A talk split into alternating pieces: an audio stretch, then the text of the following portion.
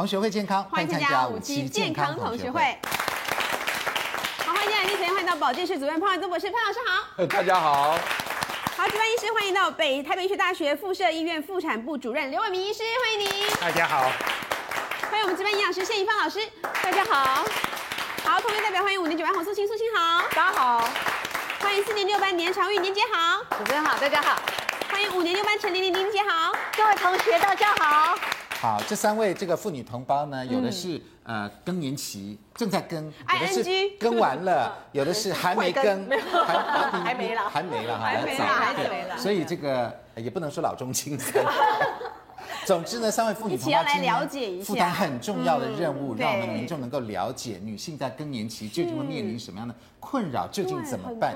因为跟男生不一样，男生其实也有更年期，但是症状真的很不明显。因为像我来讲，照我来讲，我的年纪应该已经更完了，嗯，但是我也不晓得我什么时候更了，就不知不觉，不知不觉当中就转走了，就人生进入了。另外一个阶段。但是女性同胞呢不一样，以前呢每个月都来的朋友，在更年期间呢，他就不跟你来了，就不来了，不来了，不来也不错啦。对，一段时间慢慢慢慢 他就不来了。好，所以在那段时间呢，因为朋友不来的关系，我们的身体发生了很大的剧烈变化。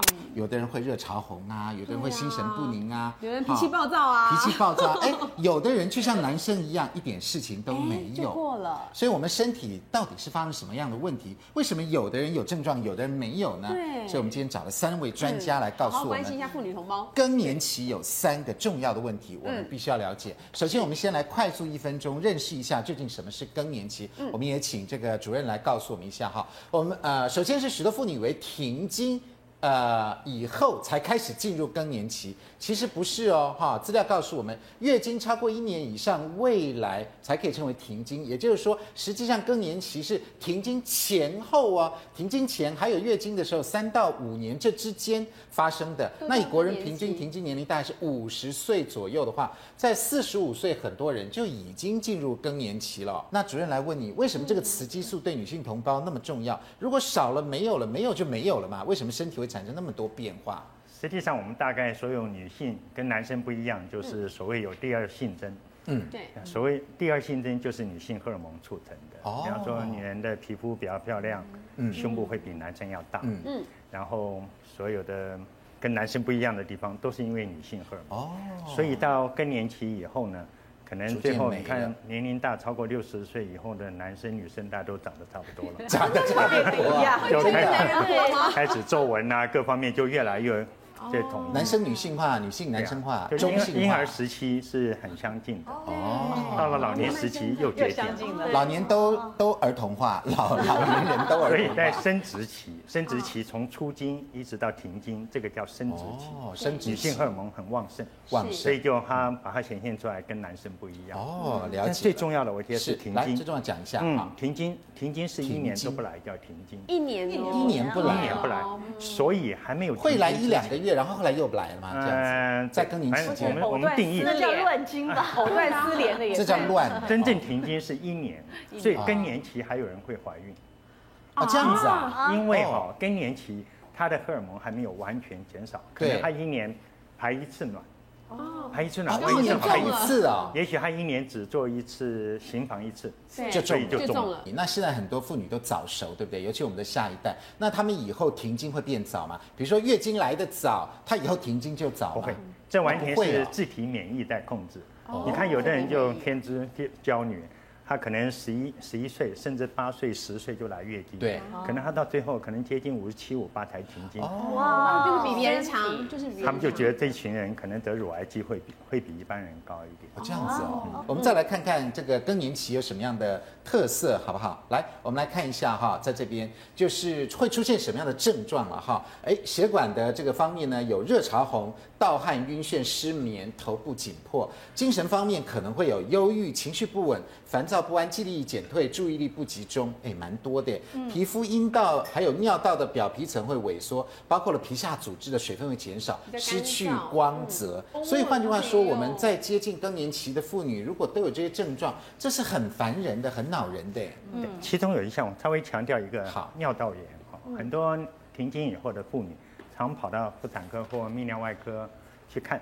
她说她频尿，嗯，哎，但频尿就很困扰她，她也验小便每次都没有问题。是，实际上我们要晓得尿道炎为什么会尿道炎？哦，因为女性荷尔蒙会影响到生殖道跟泌尿道，嗯，所以泌尿生殖道萎缩嘛，所以它引起的就您刚才画的性交性交这块，在这儿了，哎，下就找到，就因为太干，它那个表皮都脆掉了。哦，原来哈在还没有停经的时候，它很丰润，像像绿洲一样，嗯。等到它没有荷尔蒙作用，像沙漠，嗯。所以在摩擦的时候很痛。嗯，好，尿道跟生殖道。都受荷尔蒙在控制。哦，所以一旦停经的妇女常常频尿，到最后你可能补充一点荷尔蒙就好了。实际上你吃消炎药永远都不会了解，不会好。所以尿道炎反而变成要补充荷尔蒙。哎，对，所以你给他验小便，怎么验都没有感染。对，这时候用一点，甚至局部用都可以。哦，这是最严重的是有一个头部紧迫的问题，我是头痛，对，就是不类似头痛，就头痛是不是？对，头部会紧迫，就是。一阵子就来，一阵子就来，然后很更更年期症状的妇女很奇怪，她只要一走进门，我大概就知道她更年期。真的，她就知道了哦。她就浑身都不对劲，她讲出来她不舒服，永远讲不到某一个点，让你会想到某一个病。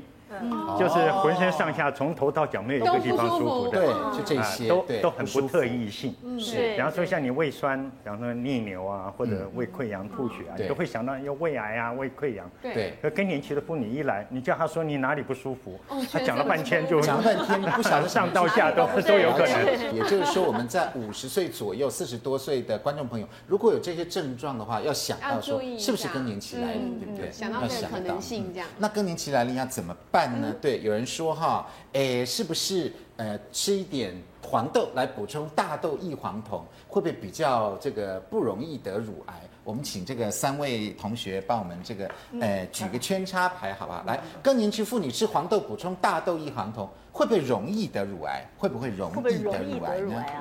不会，不会，不会。为什么？因为之前好像有提到过，就是说。大豆异黄酮这个东西，它是有微弱的雌激素的效应，那是微弱的，所以要补充啊。那微弱的话，老实说，有效的话也是很微弱。而且之前不是有说做那个研究，发现说如果让已经得乳癌的人再去吃大豆，就发现反而可以降低乳癌的复发率跟死亡率。所以我觉得应该大豆异黄酮也等于黄豆吧？对，除非大家觉得浓缩物太过分。对，了解。对，我认识很多人都这样吃，哎，吃黄豆，包括说像呃我婆婆他们到那一辈，她也是一样吃黄豆，他们认为说天然的来最好。对对，但是我是觉得以我们吃的量都不至于会到说到那个会危险了，因为我们你黄豆吃在一天吃一大盘好了，两盘。或两大盆都不会到那个量，我觉得不会到那种危险。嗯嗯。宁姐，听说你更年期那时候症状也是很严重，很严重，很严重。其实今天怎么严重？刘医师来啊，刘医师，我们会有会心的微笑，因为他那时候被我骚扰的很厉害。真的？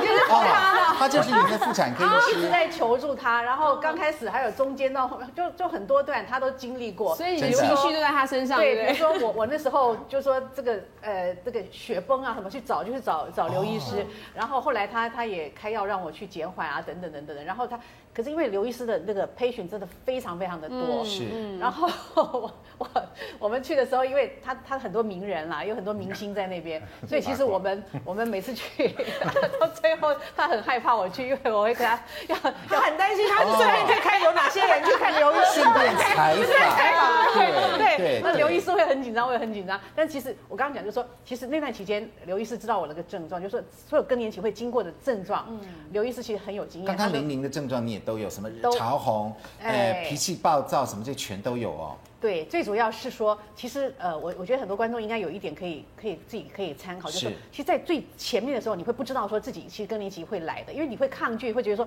不是，尤其你在大概四十五六七的时候，那时候你会觉得说怎么可能嘛，对不对？到嘛时间。但那个时候其实那个你的。那个月经的状况就在告诉你说，你其实已经差不多快要接近了，因为那时候我突然是每个月来很大很大的量，量量不一样，到简直你觉得说完了我，所以我那时候呃刘医师就开给我很多那个铁剂补血，他还叫我去看血液科之类的，因为我已经血流到就是变成贫血了。其实那时候那是已经更年期初期的症状，可是以我们以前的知识都认为说是乱经啊怎么样，或者说你身体不好。那刘医师有告诉你是更年期吗？呃，后来我才看了刘医师，那他有、哦、有对，后来就是我之前是一直是第二个医师，对对对对对，那刘医师不是被换掉的，不 是被换掉那个，对。因为我觉得大家哈最怕什么？因为大家觉得更年期就等于是老，对啊，那个老画上等号。可是真的是这样吗？我觉得见仁见智哈。但是我真的觉得更年期真的要好好的处理，因为这样你的人际关系、你的家庭关系都会受到很严重的影响。对啊。所以大家这个题目关于大豆异黄酮黄豆的哈。会得乳癌呢？大家都打叉叉叉。来，三位专家帮我们举一下牌，这个很重要的问题哦。更年期妇女吃黄豆补充大豆异黄酮，会不会容易得乳癌呢？哎，刘医师啊，吓我一跳，我以为有圈的人都是叉叉叉。好，刘医师，我们这里鼓励大家合群哦，可以可以有不有不同意见。好，六个叉。好，潘老师来告诉我们一下哈，这边也是说不会。哈，那这个问题我们要怎么样理解呢？呃，学界应该有做很多研究，对不对？我想他一开始的时候是就是说呢，有很多的妇女同胞在更年期的时候呢。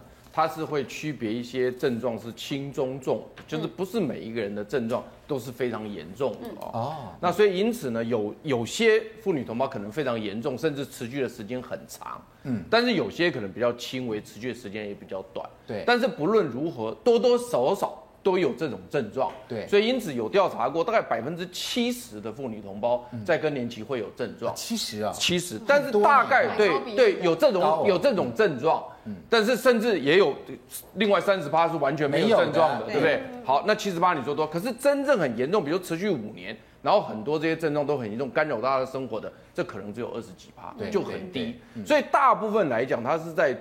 短时间之内是可以缓解的。嗯，那这时候呢，在这个医疗的这个过程当中，那可能就不需要用到所谓的雌激素的使用，哦、因为我们现在目前卫福部有一个表格，就是说呢，你的这个症状它评分，你比如说热潮红，对不对？对，它零到五分，你自己去评，嗯、评完之后总分加起来，如果是很严重，他们就建议说。这个是可以使用雌激素的，对。但是有很多人没有到这个情况这样，嗯、那这时候就出现了一个，就是说，好，那我如果来吃这个所谓的黄豆类制品，对啊，因为黄豆类制品还有大豆异黄，那这样我有没有可能解决更年期的症状？这是一个重点，啊、因为我就是因为有这个东西，但是我又不到达。吃雌激雌雌激素的这个激素，那我可不可以补充它？对。然后另外呢，就是说呢，我补充之后，因为它有类似雌激素的功能，对啊，会不会反而造成我容易得乳癌？嗯，这两个问题让医学界来解决。对。那医学界做的研究就很简单，就你比如看到这这一个是在加州大学 Davis 分校所做的一个实验，嗯，他找了四百零三位四十到六十岁的。有更年期症状的妇女来长期使用这个大豆异黄酮，但是这个大豆异黄酮，我们原来是认为是从天然食物的黄豆来吃，对，可是你要去控制它每个人吃的那个量很困难，对，所以科学家在做实验的时候没有办法这样做，所以因此呢，他是给了他一个纯的大豆异黄酮。补充品，大豆异黄酮，对，这补充品，但是这个他有算过，就是呢，以这种剂量，以八十毫克跟一百二十毫克，嗯嗯。的左右。是大概是我们亚洲饮食大概四倍以上的剂量，就是呢，你吃黄豆平常这样吃呢，大概不可能吃到这么高的剂量。那到了这么高剂量之后呢，再来看看它有没有可能引起什么样的一个情况。那由于我这边也要强调，这个大豆异黄酮它是个混合物，它并不是一个纯物质，所以因此呢，当他们医生给八十毫克、一百二十毫克的时候，其实它是一个混合物。哦，其实这个混合，不过这没有关系。一般来讲，你吃黄豆也是吃到一个混合物。那在这过程当中呢，它有做了非常多的重要的。第一个，它会比较各种组别的血压值，对，子宫颈抹片检查，子宫内膜厚度，哦，这些通通都要检查。另外，每年追踪血液、尿液、乳房组织密度、乳房超音波，这都是主要是在看乳癌的发生率。对对对。然后呢，你看到这个就知道是三组，一组是没有吃大豆异黄酮，一组吃八十毫克，一组吃一百二十毫克。八十毫克就是四倍，平常亚洲人的四倍。四倍。一百二十毫克的话呢，就是大概六倍左右。对。所以从这个角度来看的时候，你去看，发现完全没有任何的所谓乳癌发生的几率。因此呢，在这个情况之下呢，其实事实上是。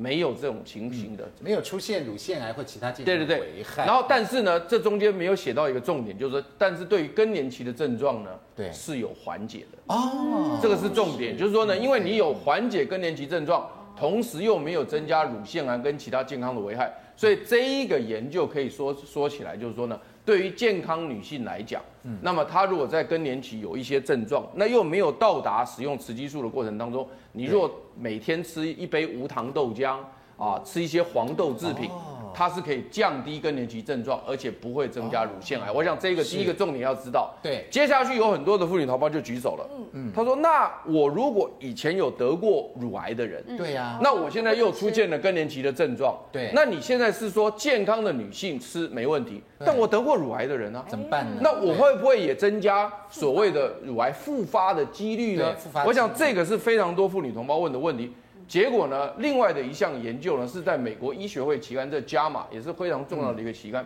他当时研究是五千多名的中国女性为实验对象。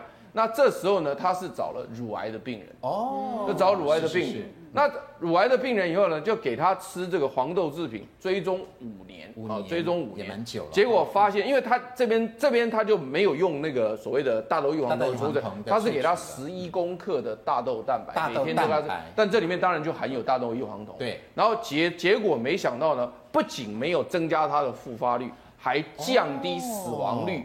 跟复发的基因，因为我们乳癌的病人并不是表示每一个人五年后都不会复发，不是这个样子。但有些人会复发，但是你在追踪的过程当中呢，你分成两组以后，发现就是说呢，没有吃大豆制品的人复发率是比较高，死亡率比较高的。对，有吃的反而是死亡率跟复发率是比较低的。所以从这个实验里面也告诉大家，就是说呢，你从天然的黄豆里面吃这个大豆异黄酮。不仅不会增加乳癌病人的死亡率跟复发率，甚至还是降低死亡率跟复发率。对，我想这个就非常重要的告诉大家，就是说呢，大家如果曾经有听过，因为网络上啦，甚至有些电视上都有很多人讲说，哎呀，你这个乳癌病人就要少吃黄豆制品，这是错误的，这不对，这是错误的。但是呢，我还是要特别加强一句话，就是说，如果你是吃天然的黄豆，刚刚我们的这个年长玉就讲过，对，他说呢，天然的黄豆你要吃到非常高的浓度很困难。刚刚科学实验做到四倍、六倍的浓度，都不产生问题。对，但是我们还是要建议电视机前面的观众朋友，我们现在讲的是黄豆。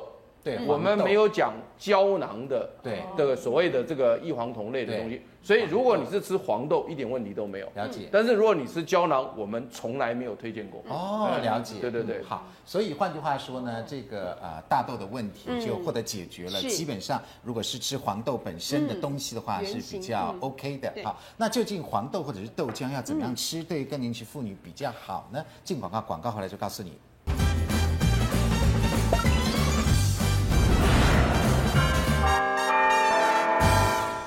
欢迎回到五期健康同学会。所以更年期的妇女呢，其实啊吃一些黄豆是很不错的啊，很不错的。那这个怡芳老师，这个黄豆就这样怎么吃呢？它里面大豆异黄酮有多少？好，其实哈，我们有一张表会告诉我们大家啊，大豆异黄酮里面量是多少哈？我们看看目前这些食物哈，这是大豆一百公克是干的话呢，哈，它大概是一百四十个毫克。我们知道卫福部有规定，我如果我们吃补充补充剂的话呢，一天大概五十毫克左右。五十哦，所以其实对，所以其实不用，你大概吃大概半碗多，半碗，半碗更少一点点就够了哈。那煮的大豆的话呢，因为煮的话是膨胀的关系哈，大概一碗大豆也差不多，大概半碗多一点就够了。嗯，啊，什么是油炸大豆？就日本。有些大豆它是把它脱水之后，像炸大豆的管，呃，那种 淋水，对，它其实量可以更少。那这是黄豆粉，黄豆粉的话，这样呃，目前就是日本人很喜欢做在哪里？就在我们吃麻糬啦，那个甜点上面那个粉就是豆粉，豆粉。那豆腐的量呢？因为经过呃渣去掉之后呢，所以量比较少。是很少哎，是是。那冻豆腐因为水分的关系哈，这是黄豆渣哈，我们有介绍过，哎，它其实还是有哈，对，更少。那另外一个日本有个叫做金山寺味噌哈，十二点八哈，还炸豆皮类大概是三十九点二。纳豆其实还不错，其实我蛮建议更年期妇女吃纳豆，因为它里面又有大豆异黄酮，那又可以减少心血管疾病。嗯，那味噌也有，酱油也有，豆乳也有。好，但呃这边是最主要是黄豆来源，其实有些不是黄豆来源也有。譬如说，我们山药有没有？有哈。山药有。对，那我们最近很夯的叫奇亚籽有没有？有哈。那另外呢，蔬菜里面有样东西也很多，那个叫做秋葵，秋葵里面也含量很多。嘿，这些都有，黑豆也有，黑豆其实跟黄豆一样，它其实含量都蛮多的。嗯，嘿。所以想请问宜芳，臭豆腐的，因为我们很爱吃臭豆腐啊。臭豆腐，那这里面臭豆腐少了吧？对，臭豆腐的量应该是跟冻豆腐差不多，对，应该他们感觉上是差不多是可以的。可是最近吃到。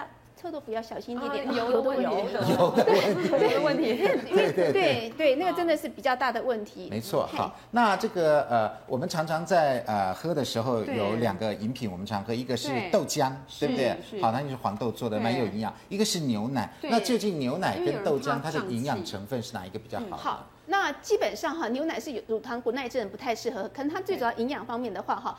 呃，喝豆浆不用怕心血管疾病，可是喝牛奶要担心哈。那钙质的话呢，豆浆好像少一点点，牛奶比较高。那怎么补呢？豆浆里面只要加黑芝麻，它的营养价值就跟牛奶一样。哦、对，所以喝豆浆的时候撒点黑芝麻。对对，因为常常有人问我这个问题哈，豆浆跟牛奶营养差在哪里哈？那再来，我们先说哈，豆浆里面有异黄酮，可是牛奶里面没有异黄酮，所以有差别。那喝牛奶呢？因为有乳糖，所以会拉肚子。可是喝豆浆是不会拉肚子，哈、嗯，不过会胀气。对呀、啊，胀气。对，我喝豆浆就一定拉肚子，哈。另外是寡糖，哈，像牛呃豆浆里面有寡糖，可是牛奶里面就没有寡糖，嗯、所以其实豆浆对我们肠道菌相会比较好。那另外呢，呃，像维生素 B two 的话，哈，因为牛奶最主要是维生素 B B2 含量很高，很多人为了它而补充它。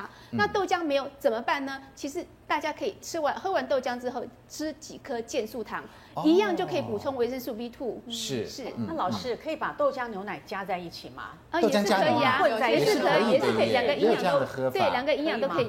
那牛奶最好的话是还是喝脱脂牛奶，脱脂比较好一点点。那现在外面也有什么黑豆的豆浆？黑豆浆黑豆啊，那个应该也黑豆浆。对对，更年期我我觉得对任何女性而言呢，黑豆浆要比一般豆浆更好。真的？为什么？它里面还有呃花青素。所以可能养颜美容效果会好一点点，而且最主要豆类里面含的氨基酸，其实有些氨基酸是我们胶原蛋白很重要的基质成分。所以黑豆浆出来的颜色跟豆浆不太一样，它真的微微的灰黑灰黑。好，那那个呃刘主任，那您赞不赞成这个更年期的妇女喝一些豆浆呢？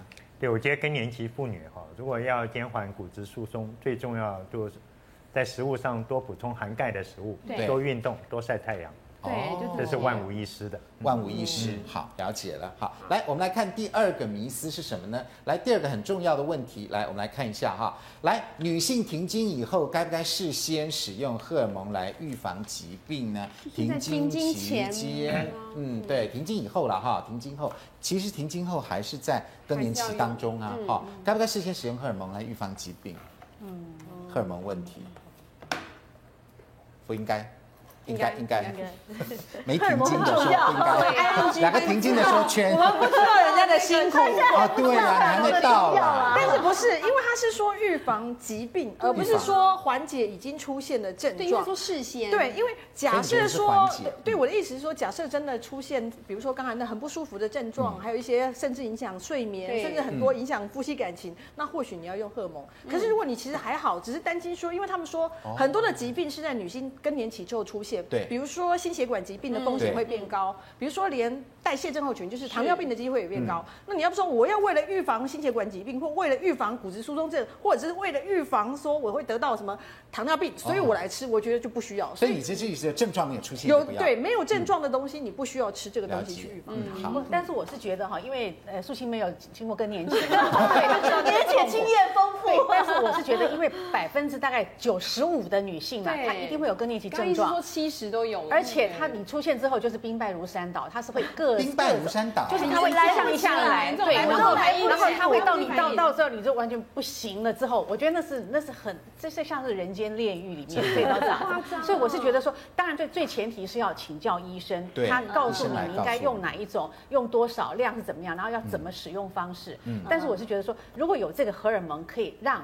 就说呃，在更年期的女，对你，她她至少我至少明天是光明的这样子。对，而且我觉得预防胜于治疗啦，真的，你不要等到说哦，我停经之后才开始来服用，不管有没有更年期的症状严不严重，我觉得事先多少吃一点哈，我觉得还预防一下，或者一定要先问医生嘛，要先问。没有，我后来有有一段时间有吃一点，我就觉得真的，对对对，就是在其实是反而在更年期之前，我因为我觉得哎，那时候有一次在一个这个妇女的聚会里面。他们好几个就在讲这个，那就拿了一些给我吃吃看。可是当下我吃了没什么感觉，我就没吃，因为那时候还没有进入更年期嘛。可是我现在想想，其实那个时候就应该加减吃一点，预防胜于治疗。我不知道这样对不对？同胞还要彼此传药，哎，对，看医生就对。还是要问医生。所以我觉得还是应该问医生。我后来吃了一阵子之后啊，好，比如说医生会跟我讲说，因为那是每一天都要吃的一个月的份嘛。对。那比如说有时候我出国或出差忘了带，就会有三四天没吃。那其实你会有一种心理障碍，你就觉得说完了，我三天没吃，我我就觉得我全身又不对劲了。其实也许你那个量其实还还够，它还够还补得上来，可你就会有心理状态。但是我是觉得，就是医生其实或者说像我们节目哈，可以灌输大家正确的那个观念。所以用药之外，是不是还有心理上面，或是有一些习惯性的问题？嗯，好，来关于这个问题，三位专家举下牌。停经，呃，女性停经后该不该事先实验荷尔蒙来预防疾病呢？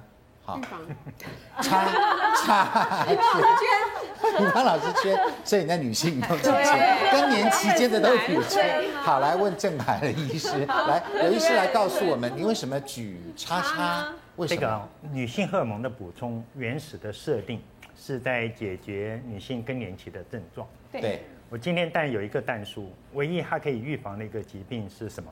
是骨质疏松。骨质疏松。啊，如果是高风险。比方说，某一个病人他是一个高风险的，他有其他方面的疾病，嗯，骨质疏松是对年老的妇女里面死亡的最重要的一个因素。嗯，如果这一个族群的人，他可以用荷尔蒙当做预防，否则今天的荷尔蒙补充治疗基本上是在缓解女性的所有的更年期症状。那我再举第二个，嗯，大家很可能不知道，补充女性荷尔蒙可以降低大肠癌的机会。哦，大肠癌现在是国人最最最好发率，嗯，好发率第一名。二零零二年，就是那 WHI 发表的那篇报告里面讲它跟乳癌的关系，嗯，实际上到今天验证来是没有这方面的顾虑，嗯嗯。但是当初他提出了一个很重要的报告，它可以降低骨质疏松，降低大肠癌，可以达到零点六七倍。是，可是这个，当我们目前没有办法。去鼓吹用荷尔蒙来减低大肠癌，对，但是它确实有这个功效。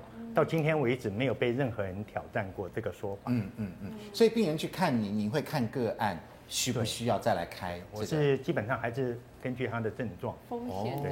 刘医师讲的，那到严重到什么程度要开？那个那个荷尔蒙之后，我的骨疏啊，就是我每年去做那个骨质测验，像我这个年纪，我骨质的测验我都过关哎，是优的，有可能。然后我做大肠癌的那个检测是每年也都过关，就是两年检查一次。可是不一定啊，搞不好你没有吃也过关，不一定啊。对啦，但是就是正好就是 match 这样医生所讲。但是我后来之所以没有使用这个荷尔蒙，原因是因为我我有好几个好朋友，就是因为用了荷尔蒙之后就引发乳癌。所以我也吓到了，真的，对对，像几个好朋友，像胡锦啊、林波他们，就讲说那时候讲说是不是他们他们疑似这样，稍微做一个澄清。我觉得一般老百姓先吃荷尔蒙，一边吃一边皮皮剉都发抖的。对对。实际上，二零零二年这篇文章从此改变了荷尔蒙的使用。是。七月九号发表的，因为他认为他的乳癌几率是一点二六倍。嗯。对。但大家要晓得，夜生活的人是一点七倍。吃葡萄的人是一点三倍啊，葡萄啊，吃葡萄的人，然后空中小姐是四点八一倍，是，所以你想想看，他得乳癌的机会，空中小姐是四点八一，是，吃荷尔蒙是一点二六，对，吃葡萄是一点三，晚上工作、夜间工作的人是也比吃荷尔蒙来得高，所以，但是后来这篇研究，同样一个族群，他一直追踪到二零零八年。后来发现，他跟乳癌对照组跟实验组完全没有差别。嗯嗯。所以那篇文章，二零零二年被大肆报道，二零零八年他发表同样的结论，嗯，说对乳癌没影响的时候，没有媒体在报道。哦，了解了。是，懂了。所以您是会看您病人的情况再来开荷尔蒙。那对一般人的建议呢？因为你看素清说不用，然后另外两个深受其害的都说要。平常我们在门诊哈，在讲到荷尔蒙这个议题哈，因为比方说，你看我们花很多时间讨论这个议题。对。你没有办法在门诊很短的时间跟他做一个充分的沟通。虽然在台湾妇产科医学会，guideline 是说，任何一个要吃荷尔蒙的，你必须先经过事前的评估。嗯。但医生如果很忙的话，你怎么评估？嗯。哦，可能要做一个骨质疏松的检查，你可能可以用到六十岁，它的受益利益还是很大。过了六十岁，如果还想继续用，再评估一次。嗯嗯。然后这个是目前一般。妇产科医生对更年期的妇女补充荷尔蒙的一个很基础的一个。刘医师是说要服用了几年之后就要评估。一般来讲哈，当然从五十岁开始使用获益最大。嗯嗯，就在六十岁之前。如果你过了六十岁，你还想要继续吃，那我们再做一次评估。哦，了解。看到底有没有用？其实我觉得这个问题是来。刚刚李宁讲到那个事情，让我想到一件事，就是我们现在看起来这种口服的，就是一般使用的，在那个荷尔蒙的疗法好像 OK。可是之前好像有另外一个女星，她传出的新闻是说，她因为。有一段时间密集的做那个人工的受孕，就打一些，比如说也是使用这些不孕症治疗，可能打什么那些有的激素没激素。后来他就觉得他的他的癌症也可能跟这些密集的人工受孕打这些注射型的这些荷尔蒙有关。好，所以像如果高剂量的，比如说比较密集的打，会就完全没关吗？这个很有趣哈，做试管婴儿的人，如果他做了很多年，对，做了十次八次，最后如果成功，他得卵巢癌的机会就跟一般人一样。如果做了十次都不成功，他的卵巢癌机会就上升哦，所以要看最终的 ending，他的结论是怎样。没错，嗯，那不是很惨吗？又没生到，然后乳癌也花了。对呀，对呀，也可能就生，就降低一。那人生不就这样吗？对了，就就像我们对呀，男生为什么有，女生为什么没有呢？对，好，那第三个问题是什么呢？第三个跟子宫内膜异位有关。子宫内膜为什么会异位呢？它为什么会到处乱跑呢？广告回来就告诉你。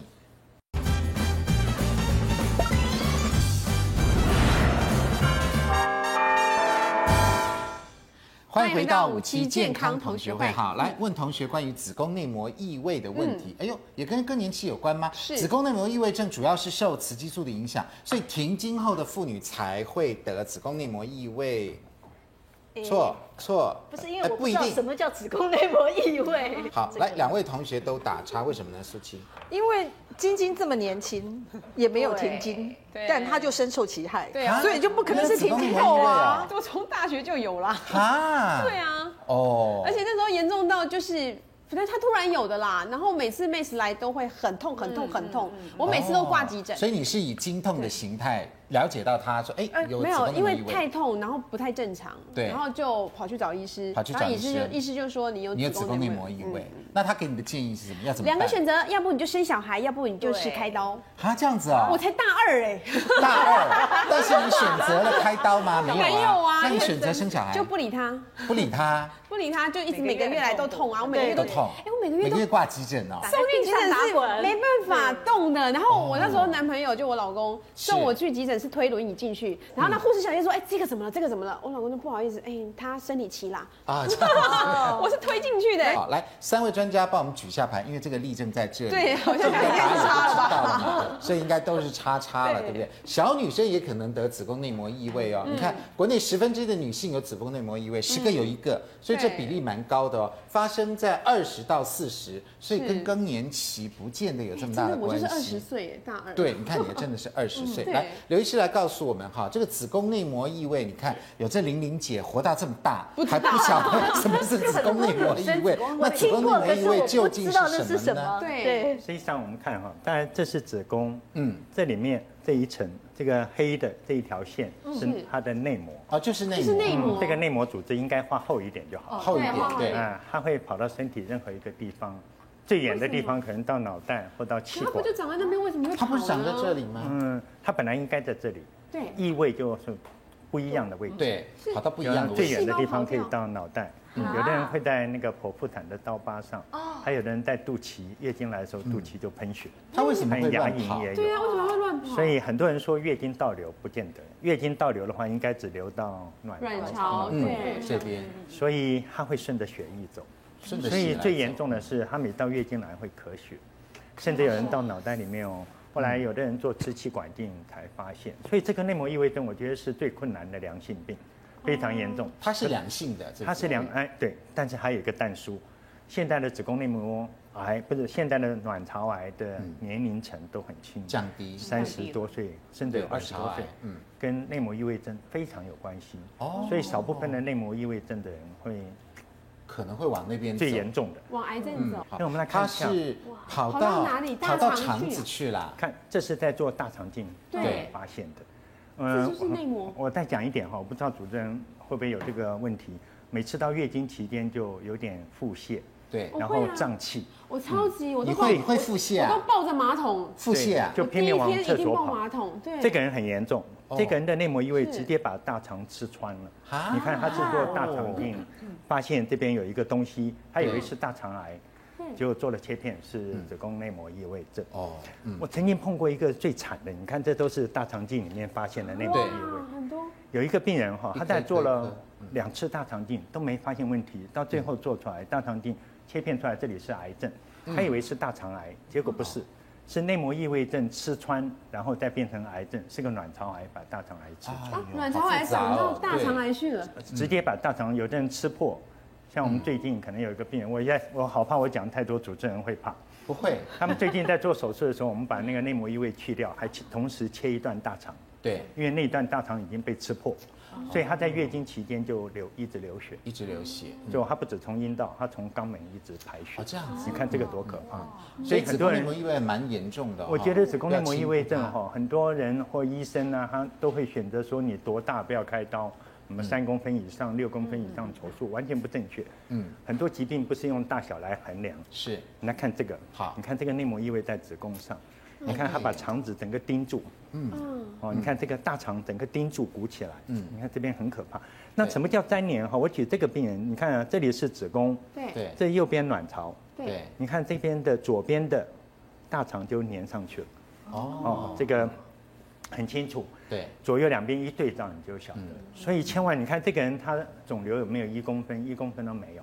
可是你说他严不严重？超级严重。哦。他每次到月经期间就胀气，他那个粘连哈，他也没接受过手术，真的。所以你一定要把它吃穿，免得到最后他直接穿到大肠里面去。那所以像治疗，比如说像晶晶的医生说，要么就生小孩，要么就开刀。对。为什么生小孩会缓解这个？问题关键就在这里，很多子宫内膜异位，你看这个人他已经很严重了，对。他把左边输卵管都吃坏了。是。哦。所以你看不孕症的人百分之八十都有子宫内膜异位。哦，是。如果你还很早，你还很早。那时候他破坏力还没那么强的时候，他生了，现在对啊，所以你那时候还生育力还保持住了，嗯，所以你越放到最后，你越如果他晚婚再晚十年婚，他的这个子宫内膜异位，所以现在的人都三十多岁才结婚了，对呀，所以的内膜异位已经严重到某一个程度，所以现在生不出来的人很多。所以子宫内膜异位我们不能不处理它，是不是？子宫内膜异位症要早期诊断，早期一定要让他这个疾病终止。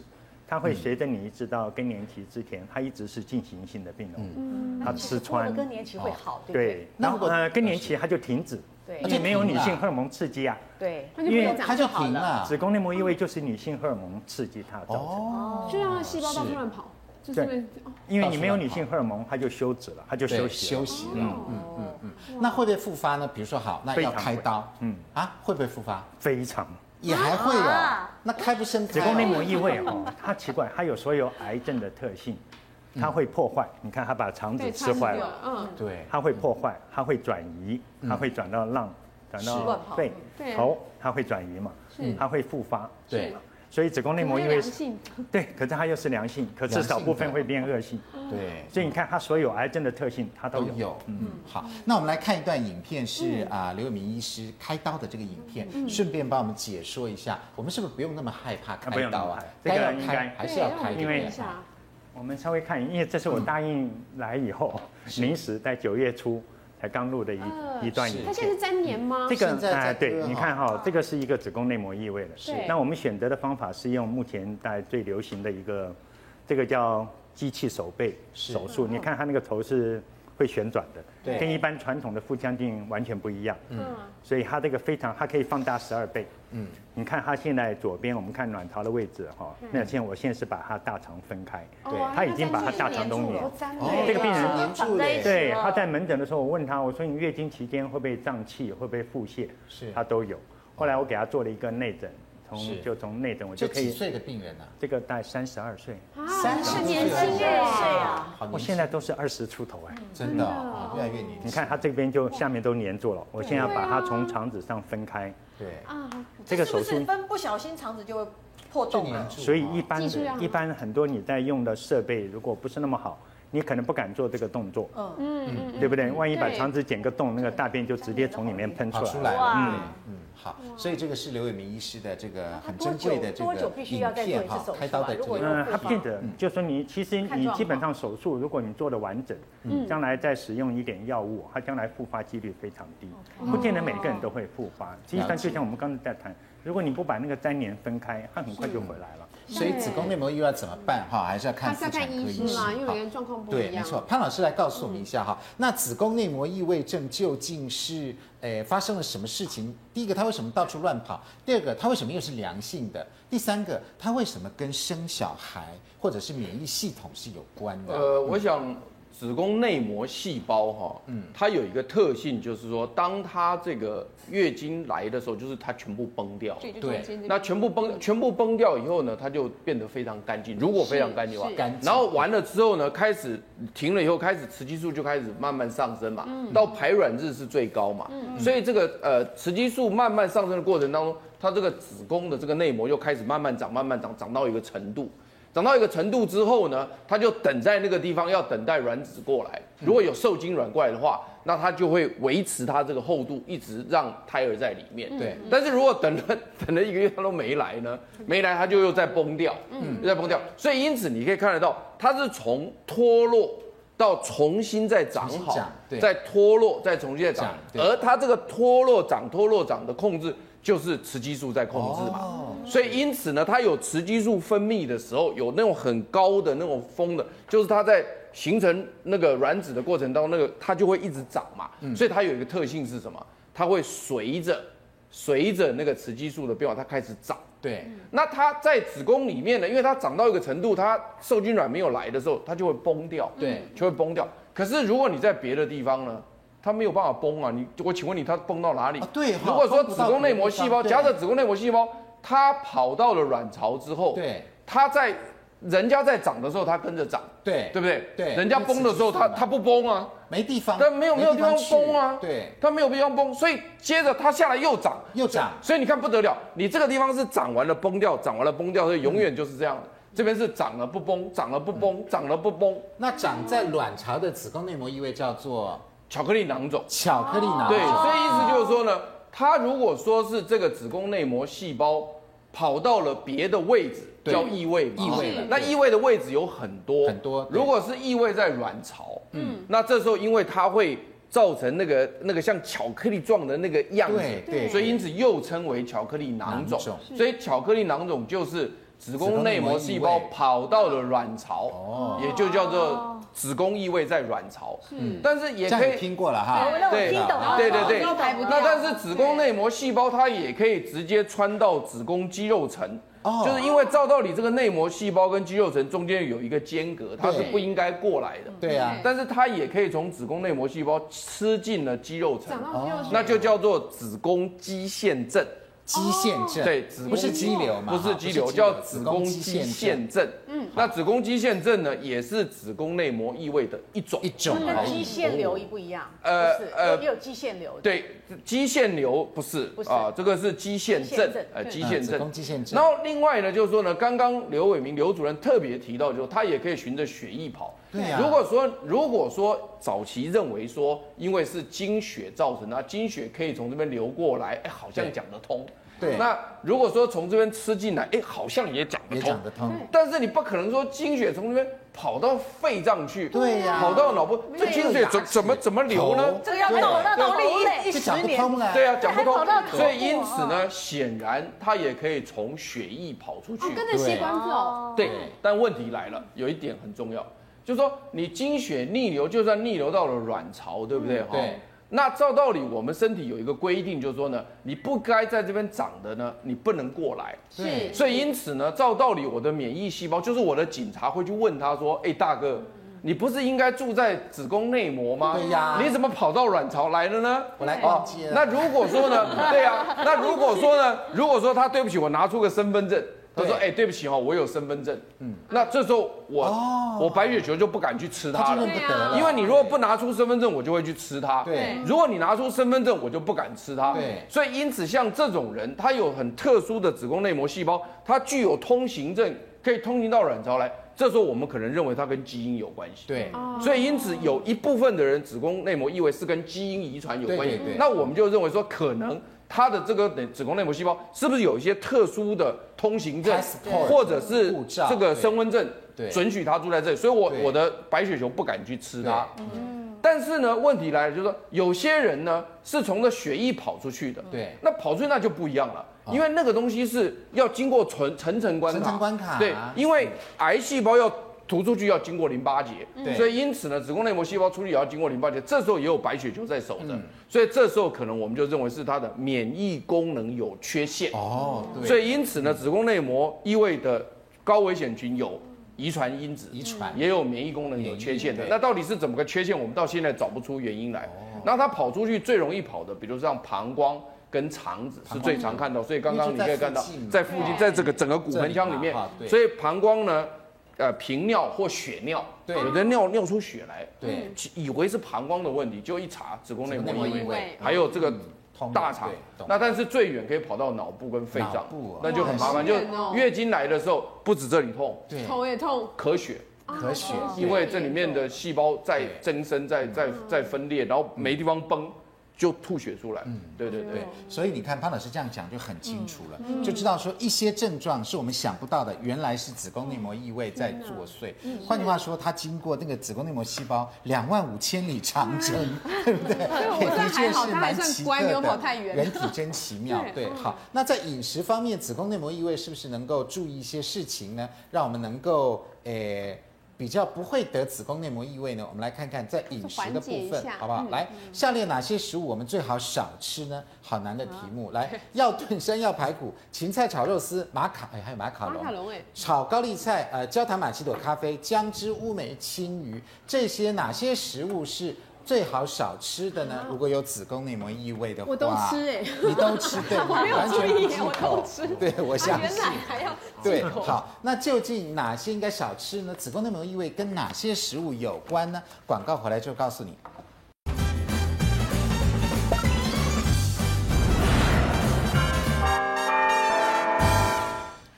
迎回到五期健康同学会。来，子宫内膜异位哪些食物最好少吃呢？哇，这题好难。好对，一三五、三五、一五六，哎，大家都有类似的哦，有五哦有五哦都有五，都五要少吃。玛奇朵咖啡焦糖玛奇朵咖啡为什么呢？不 可以吗来，一芳老师告诉我们答案答。案好，其实他已经告诉我们答案：一少吃，三少吃，五少哦，吃。一三五啊，为什么？颜色不一样。哎呦，素清对了。我先讲吃哦呃，其实他们认为说有一些饮食会比较引起子宫内膜异位，第一个是反式脂肪啊。第二个是饱和脂肪，哦。好，所以这里面中奖了，好，这个两个都中奖，对然后呢红肉也是所以红肉跟反式脂肪少吃。对对，那要炖排骨的话，可能是因为排骨本身是红肉，红肉。那山药的话，当然是有争议，有人认为它是有荷尔蒙的关系，所以一般来说，我们认为有一些中药还是要特别慎重一点点。